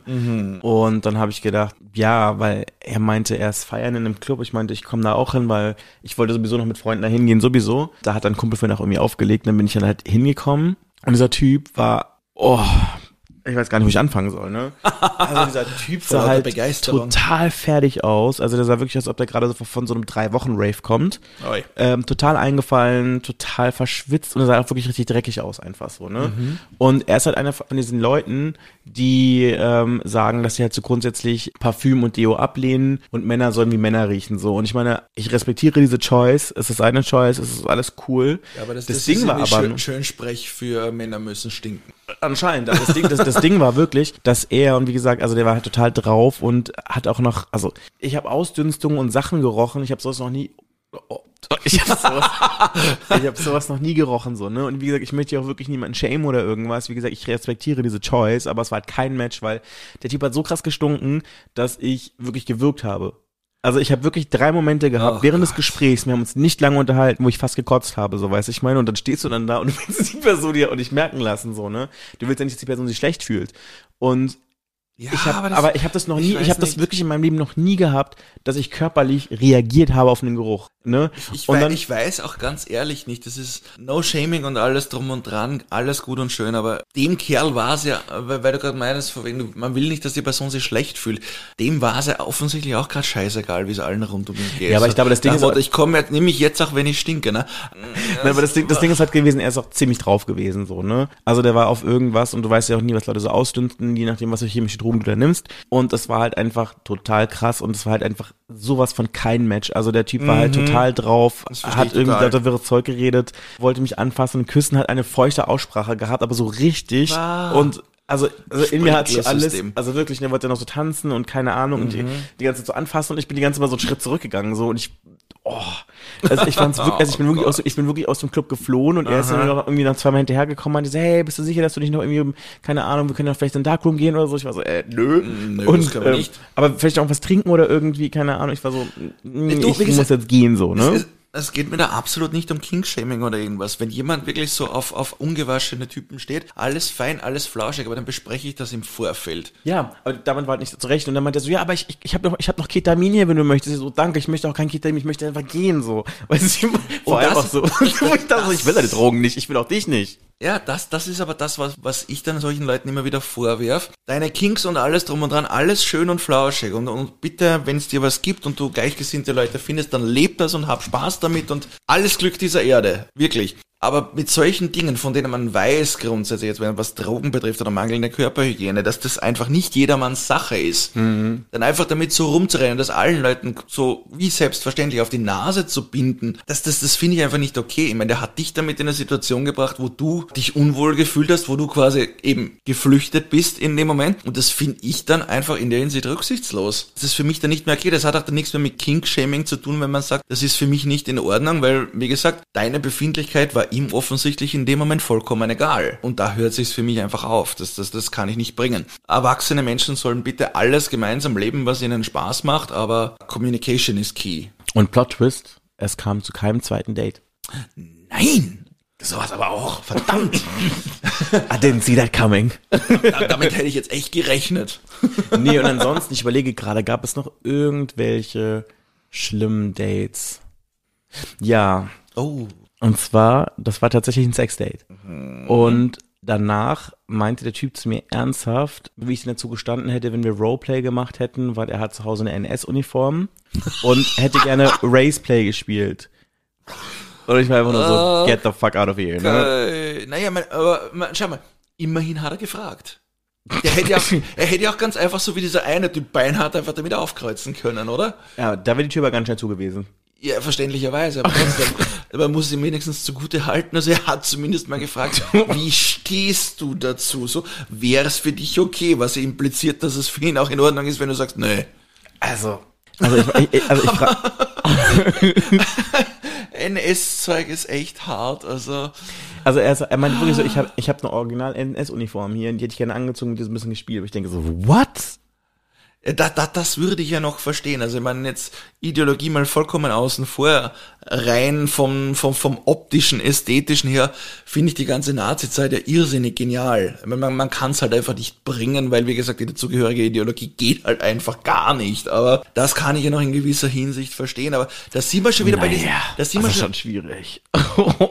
ja, ja, aber nur wegen, nur wegen der Ideologie jetzt. Ähm, rein optisch, man, die Uniform kann ja nichts dafür, von wem sie getragen wird. Ne? Aber ich finde halt, da sind wir schon wieder gerade auf diesem unsympathischen Terrain. Äh, hat dieser Mensch dich jetzt wirklich ausgesucht, weil er dich als Mensch interessant findet? Ist der irgendwie an dir als Person interessiert? Oder interessiert den jetzt nur gerade, weil er diesen Fetisch hat, deine Hautfarbe? Das weiß man halt nicht so genau, ne? Das ist halt schwer zu sagen manchmal. das deutet halt für mich schon, schon darauf hin und das ist halt sowas, mit dem ich mir dann auch schwer tue. Ich meine, Gottes Willen, ich bin weiß und das sollte vielleicht da in der Hinsicht vielleicht nichts Maul aufreißen, aber ich habe immer so ein Thema mit Situationen, in denen deine Rolle wichtiger wird als du als Person. Weißt du, was ich meine? Absolut. Ey, das ist ein ganz großes Thema. Das ist, bei mir ist es zum Beispiel immer so gewesen durch alle meine Beziehungen bis hin jetzt zu meiner Ehe. Also mein Mann ist da die wirklich, wirklich, wirklich wohltuende Ausnahme. Ich bin groß, ich bin männlich. Ich habe einen Bart, ich bin tätowiert, ich habe einen Haufen Piercings im Gesicht. Ich bin das, wenn man so klischeehaft jetzt denken will, halt so ein Kerl, ne? Und dann quasi alle meine bisherigen Beziehungen, ein Haufen Leute, die sich für mich interessiert haben, waren einfach tatsächlich nur an diesem Konzept Kerl interessiert. Da war ich als Person, ich als Mensch oder mit, mit, mit Dingen, die mir gefallen oder ähm, Hoffnungen, Wünsche, Träume, lalala. Also wurde einfach so durchweg was gesehen als einfach Mensch so, ja. auf, ausmacht, war vollkommen uninteressant in Mhm. dem Moment, weil irgendwann mal nur die Rolle zählt, die sich diese Menschen für eine gewisse Situation vorstellen. Und ich meine, das, das brauche ich dir jetzt als POC nicht zu erklären, aber man ist ja kein Puzzleteil in der, in der Fantasie von jemand anderem. Ja, aber das Ding ist ja, dass ganz viele Leute einen genau als das nutzen. Ja, und das ist scheiße, schlicht und Absolut. ergreifend, weil ich meine, wenn ich nicht bereit bin, auf irgendjemanden als Mensch zuzugehen und, und, und an jemanden als Mensch nicht, nicht interessiert bin, wozu täte ich den dann? Weißt, ich meine, das, sowas kann man vielleicht, ich weiß nicht, vielleicht gibt es auch die Situation, wo man sowas von Anfang an klar kommuniziert und der andere dann sagt, ja gut, ist für mich in Ordnung, weil, was weiß ich, vielleicht hat man gerade denselben Fetisch hm. in die Richtung und dann ist für beide Seiten in Ordnung, dann passt's ja wieder. Aber ansonsten finde ich das unglaublich problematisch. Es also auch. In, in, in, in, in, in, in, in solchen Fällen. Das ist. Ich habe das lange Zeit auch nicht verstanden, gerade was eben auch Menschen mit dunklerer Hautfarbe betrifft oder sowas. Wenn man die Situation durchdenkt und sie, sie die kann man ja umlegen auf alle möglichen anderen Dinge. Und muss jetzt nicht zwingend was mit Hautfarbe oder Sexualität zu tun haben, aber in dem Moment, wo deine Rolle wichtiger wird als du als Mensch, kannst du aus der Situation eigentlich nur mehr flüchten. Da kannst du nichts gewinnen dabei. Absolut, da bin ich hundertprozentig bei dir. Es ist ja auch so ein Thema, über das wir auch hier im Podcast schon ganz oft gesprochen haben, wenn du auch das Gefühl hast, dass du eigentlich Grunde genommen von allen Leuten noch in so eine Rolle reingedrängt wirst, so was diese Vorstellung angeht und du dann auch irgendwann anfängst, dich dementsprechend zu verhalten. Das stimmt, das kann irrsinnig oft passieren, weil natürlich auch ein gewisser Erwartungsdruck damit einhergeht und die Menschen, gerade solche Leute, die ebenso auf andere Menschen zugehen, ja normalerweise auch keine Scheu haben, da einen gewissen Erwartungsdruck auch einfach beinhart auszusprechen. Voll. Du, ich meine, das Ding ist ja auch, und ähm, ich glaube, da haben wir auch schon so ein paar Mal im, im Podcast drüber gesprochen, dass es ja quasi so diese Erwartungshaltung hat, wie du im Bett sein musst, zum Beispiel als schwarzer Mann, wie du als arabischer Mann sein musst, wie du unter Umständen als asiatischer Mann im Bett sein musst, wie sich das Leute einfach vorstellen so. Und ähm, das Ding ist halt einfach so, dass diese komischen Vorstellungen, diese Stereotypen zu einem gewissen Punkt dann ja auch irgendwann sowas mit jemandem machen, auch, dass man sich da vielleicht sogar auch eher zu sowas hinbiegen lässt, als was man jetzt wirklich tatsächlich möchte, weißt du, ich meine? Ja, klar, Und die ganze Zeit das Gefühl, dass Optionen machen. Zum Beispiel, überleg dir mal ganz ehrlich, so wenn du mal guckst, so wie Leute Sex haben, so, ne? Ja. Ich meine, so, das ist ja meistens immer so, dass wir, also wenn, wenn du jetzt zum Beispiel irgendwie Leute beim Sex beobachtest oder so, dass es ja ganz oft ja auch immer dieses krasse Gefälle ist, also im Sinne von, das ist meistens immer so voll der aggressive Fick, also im Sinne von, der Typ hämmert da richtig rein, ohrfeigt an die andere Person, wirkt, zieht an den Haaren, sonst irgendwas. Auf der anderen Seite hast du dann immer so die sehr unterwürfige Person, die das mit Ja. sich machen lässt und nach mehr lechzt, so, ne?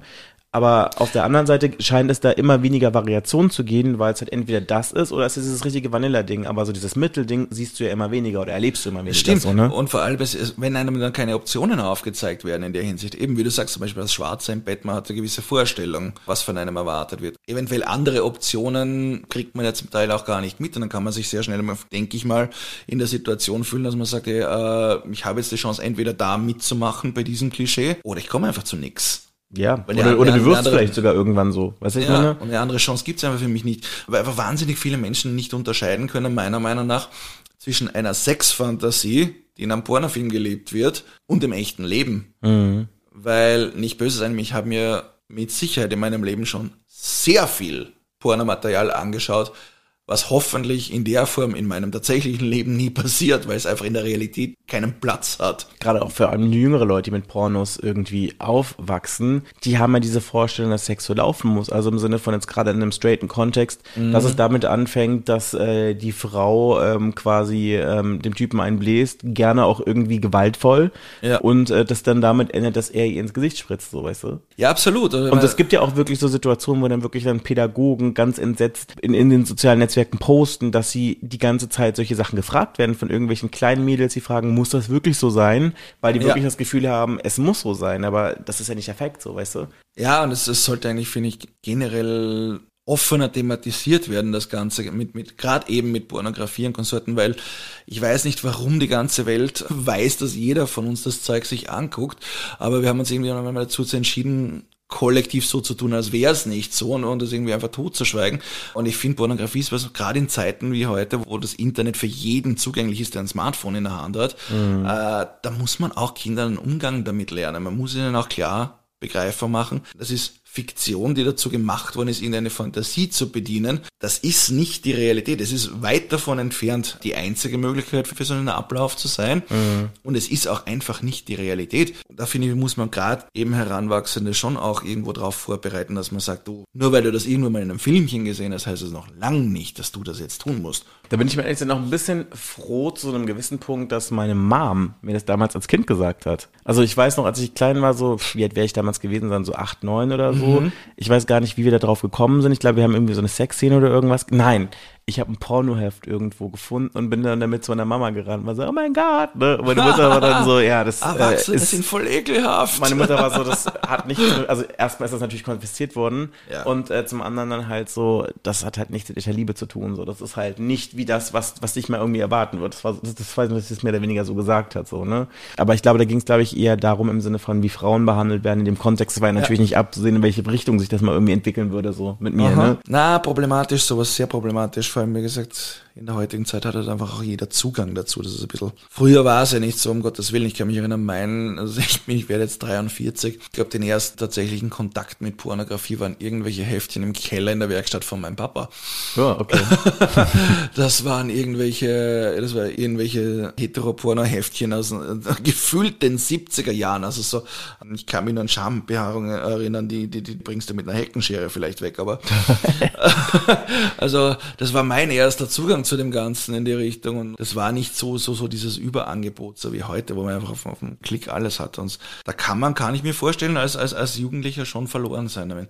Aber um zum Thema zurückzukommen, da geht's eben gerade was die, die Rollenverteilungen bei solchen Sachen betrifft. Können wir uns nicht einfach darauf einigen, sich soll jeder bitte das machen, was er selber gerne machen will mit anderen Leuten, denen das auch gefällt. In der Hinsicht ist alles erlaubt und nichts gefordert.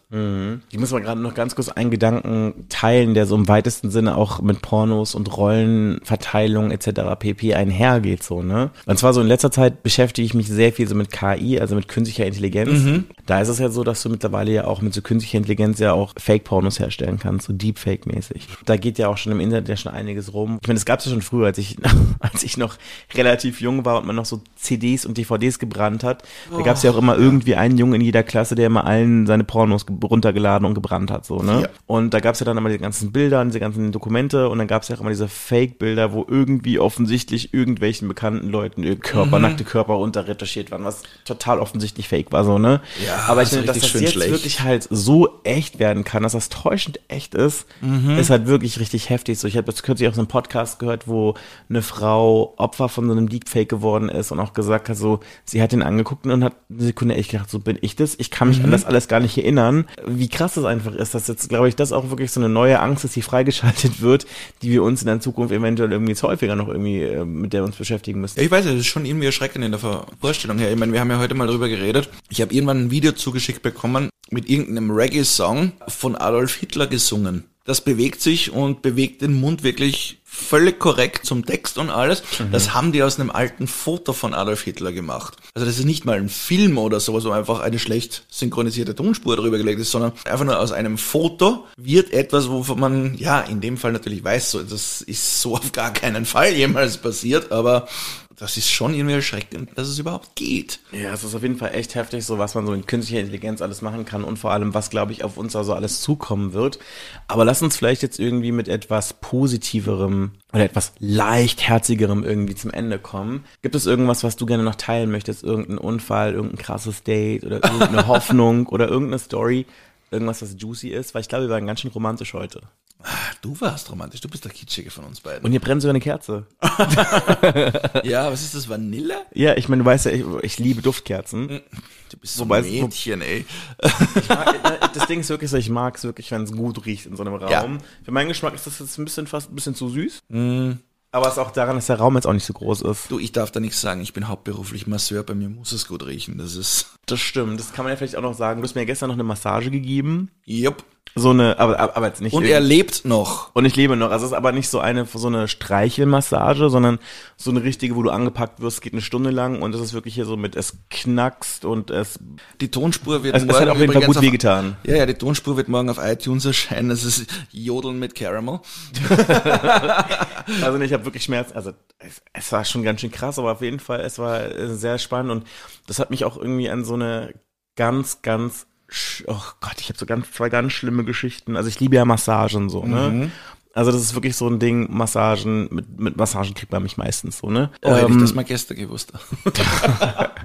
Nein, auf jeden Fall war es dann so, dass ich, ähm, als mein Ex-Freund und ich unser erstes Jubiläum hatten, habe ich für uns beide halt so eine extrem teure Paarmassage bei so einem, ja, ich sag jetzt mal so einem Szene-Masseur gebucht und das war dann so, wir sind dann da angekommen und es war dann nicht so, wie ich gedacht hatte oder wie wir gedacht hatten, dass wir jetzt nebeneinander massiert werden, sondern also wir sind da kaum angekommen, sind wir schon irgendwie jeder in einen anderen Raum gezerrt worden und ich hatte dann irgendwie so einen ganz, so einen älteren komischen Typen. Mein Ex hatte so einen Typen mit so einem, wie nennt man das, wie, wie, wie, wie dieser griechische Gott, so so, So ein Lorbeerkranz? So ein Lorbeerkranz aus Blattgold in den Haaren und der sah auch aus, als ob er gerade von so einem Viertages-Rave zurückkommt. Und der hat dann halt die ganzen anderthalb Stunden das gleiche Lana Del Rey Album hoch und runter gehört und meinte dann zu meinem Ex auch noch, er soll sich ausziehen, weil er kann nur Leute massieren, wenn sie nackt sind, so. Und, ähm, bei mir war das so, dass mein Master mich gefragt hat, ob ich mich ausziehen möchte. Ich war dann so, äh, irgendwie, weil ich habe mich schon so ein bisschen komisch gefühlt, das war alles ein bisschen merkwürdig, so, ne? Dann meine ich so, äh, ich glaube, ich will immer nur Unterhose anlassen, so, ne?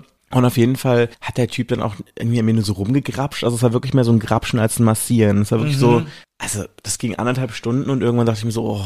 Und irgendwann war es dann halt so, dass er dann plötzlich auf die Liege raufgekommen ist und so auf mir gehockt ist. Ne? Und ich habe dann nur so nacktes Fleisch an meiner Seite gespürt und dachte so, Alter, hockt der gerade nackt über mir oder so? Will man, das will man so ungefragt Ja, ich war dann auch haben. so, ne? ich will jetzt auch nicht die Augen aufmachen, so, weil wer weiß, was ich da jetzt so sehe, ne? nicht, dass ich jetzt verklemmt war, aber es war einfach so ein bisschen meh. Auf jeden Fall, der Typ war nicht nackt, aber der hatte halt irgendwie eine sehr, sehr kurze Hose an und es war alles ganz, ganz merkwürdig. Ich habe mich unwohl gefühlt. Dann habe ich dann auf der anderen Seite, im, anderen Raum halt irgendwie gehört, wie so eine Tür zugeschmettert ist und die haben die Treppe hochgerannt ist. Ich dachte so, oh mein Gott, ist das mein Exit? Ist irgendwas passiert? Dann ein bisschen später klang es dann so, hast du die ganze Zeit so ein, so ein Rumgeschüttel gehört, was so ein bisschen klang, als irgendwie, als ob irgendjemand Sex auf so einer Liege oder irgendwas hat, wo ich dachte, okay, was geht da jetzt ab? Ach du Scheiße. Und ich weiß noch, ich habe mich sehr unwohl gefühlt und ich wusste auch in dem Moment, dass man Ex sich super unwohl fühlen wird, so, ne? Wir sind dann halt beide, haben dann gezahlt, sind dann raus und wir waren beide so, oh Gott, das war, das war furchtbar so, ne? Und das Witzige war, dass er dachte, dass ich rausgerannt bin und ich bin die ganze Zeit dann auf der Liege gewesen und dachte so, ist er jetzt rausgerannt, so, weil er sich so unwohl gefühlt hat und wartet jetzt, dass ich auch rauskomme, was soll ich jetzt machen, so, ne? Ich hab echt überlegt gehabt, so. Und ihm ging es genau das Gleiche halt einfach so, ne? Wir waren beide da und haben uns irgendwie sehr so begrapscht gefühlt, also es war jetzt nicht irgendwie eine geile Massage, es war wirklich so, keine Ahnung. Und dann hat dieser Masseur mich auch noch gefragt, ob er meine Nummer haben kann, ähm, ob er die sich aus dem Anmeldeformular, wo wir das halt gebucht hatten, rausnehmen Ja. kann. Er würde mir gerne mal Angebote so zuschicken. Ich war auch schon so zwielichtig, Ja, schick, merkwürdig. schick, schick das doch bitte per E-Mail. Mach mal per E-Mail so, ne, wenn überhaupt. Ich, ich melde mich, wenn ich das möchte, so, ne? Ja, noch besser. Und ähm, dann habe ich mich mal von so einem Typen massieren lassen. Oh, der, das war irgendwie so ein Typ, der meinte so, ey, ich kann voll gut massieren, ich hätte voll Bock, wie schaut's aus, ne? Und dann bin ich dann da hingekommen und so und habe dann auch so die ganzen Veleda-Öle gesehen und dachte so, okay, hey, das wird gut, ne? und habe mich dann da hingelegt und dann plötzlich merke ich die ganze Zeit, dass irgendwas so auf mich drauf tropft. Und ich dachte mir die ganze Zeit so, Alter, hat er mir gerade auf den Rücken gespuckt oder so? Und ich war so, lag dann da und hab dann schon so voll verkrampft, weil ich mich irgendwie unwohl gefühlt habe, so, weil der Typ Ja. auch irgendwie so, weiß ich nicht, war ein bisschen merkwürdig so, ne? Ich guck dann so und sehe, dass der Typ echt wie so ein Junkie schwitzt, so. Ach du Scheiße, war. Ein ganzer Schweiß ist so auf mich runtergetropft, so Aha. einfach. Regel ne? Nummer eins beim Massieren, vor allem wenn es warm ist, haben Handtuch dabei. Also, Als Masseur. Auf jeden Trotzdem. Fall, beides auf jeden Fall zwei richtig ekelhafte Situationen, so irgendwie. Und als ich dann die Fingernägel gesehen habe, war fertig. Okay, das kann ich mir vorstellen. Na, ich hatte ein lustiger, äh, lustiges Erlebnis. Mich hat der Sohn von einer Klientin angeschrieben. Die Klientin ist regelmäßig bei mir zum Massieren. Und ihr Sohn, der wohnt mit seinem Freund irgendwie zwei Dörfer weiter. Die haben uns im Vorfeld, also mein Mann und mich schon mal angeschrieben, ob wir nicht vorbeikommen wollen, ein bisschen gemeinsam Spaß haben und so. Und haben dann gleich auch Videos mitgeschickt und alles drum und dran. Er wollte halt quasi, ob dass wir zwei vorbeikommen und die dann quasi zu dritt rannehmen. Und wir dann so, du sorry, aber passt nicht. Ne? Und ein paar Wochen später kriege ich dann von dem die Nachricht, wohlgemerkt, er hat ja den Verlauf noch vor sich, ne? Ja, jetzt ist ja dann bald Muttertag und meine Mama ist immer so happy, wenn sie zu dir massieren kommt und ich würde gerne Freude machen und einen Gutschein schenken und kann man sich da was abholen. Direkt unter einem Video, wo er gerade so richtig schön von hinten geknallt wird. ich war so, Kollege, Shameless! Kollege, das ist jetzt ein krasser Themenschwenk. Also, ja klar, hol dir den Gutschein, absolut kein Ding. Äh, der Schwenk von übergangslos von ich hätte euch gern alle drei hintereinander drin zu ich möchte meiner Mama gerne eine Freude machen. Das war irgendwie bizarr, aber ich schätze mal, das gehört dazu, wenn man, wenn man Masseur ist. Dass einem so Aber ich finde es auch sowieso krass und ich bin immer noch voll geschockt, weil du hast mir das ja gestern noch erzählt, dass es ja ähm, auch schon vorgekommen ist während deiner Massagen und wie gesagt, du machst es ja professionell, Ja. also kommerziell, dass ähm, sich auch Leute dir einfach einen runtergeholt haben. Ja, vorgekommen ist. Also in allen Massagen, die ich bis jetzt gemacht habe, war das vielleicht zweimal der Fall oder so irgendwas, wo Aber selbst das ist schon zweimal zu viel, wenn es jetzt nicht irgendwie äh, vorher abgesprochen ist und es ist ja nicht Teil der Dienstleistung. Ich muss, ich muss, nein, ist, ist, um Gottes Willen, nein, ist es nicht. Also die kriegen jetzt auch keinen, keinen, keinen Aufpreis oder Nachlass deswegen oder irgendwas. Aber ganz am Ende von der Vollkörpermassage ist einfach immer äh, die Kopfmassage quasi so zum Abschluss dabei. Da sitze ich am Kopfende, massiere den Kopf von demjenigen und es dauert so zehn Minuten oder sowas. Und da war zweimal schon tatsächlich der Fall von wegen, du, Entschuldige, äh, ist mir jetzt irgendwie peinlich, aber hättest du was dagegen? Dann war ich so, also, ja, Gottes Willen, mach. Entschuldigung, ist mir peinlich. Äh, So peinlich kann es ja offensichtlich ja nicht sein. Oder? Also, Ja, keine Ahnung, war, war anscheinend dringend, was weiß der nicht. so, so. mhm. Aber ich, hey, bitte Gottes Willen, wir sind alle erwachsen, wir wissen, wie das geht. Also ich bin weit genug davon entfernt. Mach da unten, um Gottes Willen, was du willst. Also das, das, ich bin weit davon entfernt, das irgendwie jetzt fix ins Programm aufzunehmen. Aber, aber die zwei Mal, wo das vorgekommen ist, ja, meine Güte, hey. Fürchte mir jetzt nicht zwingend vor einer Erektion. Das ist, war schon okay so. Kommt ja nicht dauernd vor.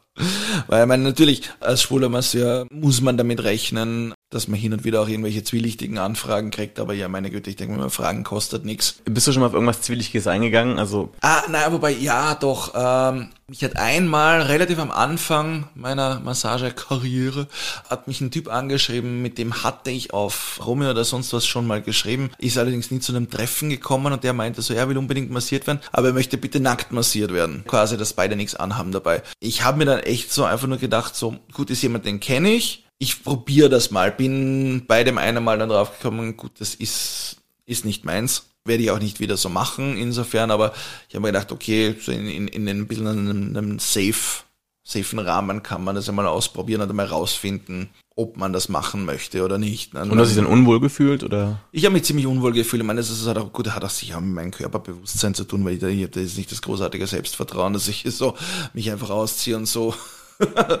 Behold the Champion. Na, äh, Im Gegenteil, also ich, Ich bin da in der Hinsicht eher eher verklemmt. Ich habe es probiert, passt nicht, muss ich ja nicht wieder machen. Da gibt genug Leute, die sowas anbieten, die kann man buchen, alles flauschig. Ich muss ja nicht alles annehmen, was ich an Angeboten kriege. Ich muss ja auch nicht der perfekte Masseur für absolut jeden sein. Es gibt genug Angebote auf dem Markt, da findet sicher jeder das, was er, was er gerne hätte und alle sind glücklich und damit bin ich happy.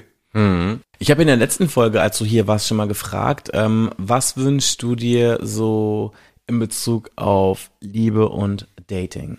Vielleicht sogar irgendwie jetzt aus der Perspektive ein Jahr später. In Wahrheit habe ich da keine großen Wünsche. Ich meine, also abgesehen davon, ich hätte gern meine Ehe noch ziemlich lang.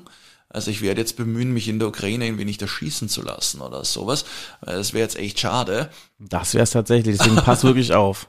Ja, mache ich auf jeden Fall. Mein Wunsch in der Hinsicht ist schlicht und ergreifend, ich hätte gern meinen Mann und meine Ehe noch sehr, sehr, sehr, sehr lang. Ich bin da sehr glücklich damit. Das ist, glaube ich, das Beste, was mir bis jetzt passiert ist überhaupt. Und ansonsten würde ich einfach nur noch gerne so ein paar Erfahrungen irgendwann einmal machen, die mir so im Kopf herumschwirren, was ich ganz gerne mal ausprobiert hätte. Aber ich glaube, das habe ich am Ende von der letzten Folge schon mal gesagt. Mhm dass da ein paar Dinge gibt, die ich ausprobieren will. Ich habe nichts davon seither ausprobiert. Äh, insofern sieht man, wie, wie dringend das Ganze ist, nämlich gar nicht. Ich habe ich hab das Gefühl, ich habe alle Zeit der Welt und werde das die, die Dinge mit Sicherheit dann irgendwann mal ausprobieren, wenn die Situation dafür passt und die entsprechenden Partizipanten dabei sind. Und ansonsten muss ich ganz ehrlich sagen, bin ich in der Hinsicht momentan in der glücklichen Situation, dass ich sagen kann, wenn es so weitergeht, wie es jetzt ist, danke, tausend Rosen Wiedersehen. Ja, darauf auf jeden Fall Cheers und wir sehen uns ganz bald wieder. Schön, dass du da warst, Ronny. Oh ja, danke dir für die Einladung. You know what time it is. It's time for a booty call. Das ist der 030 Booty Call, der Berlin Dating Podcast mit Caramel Mafia.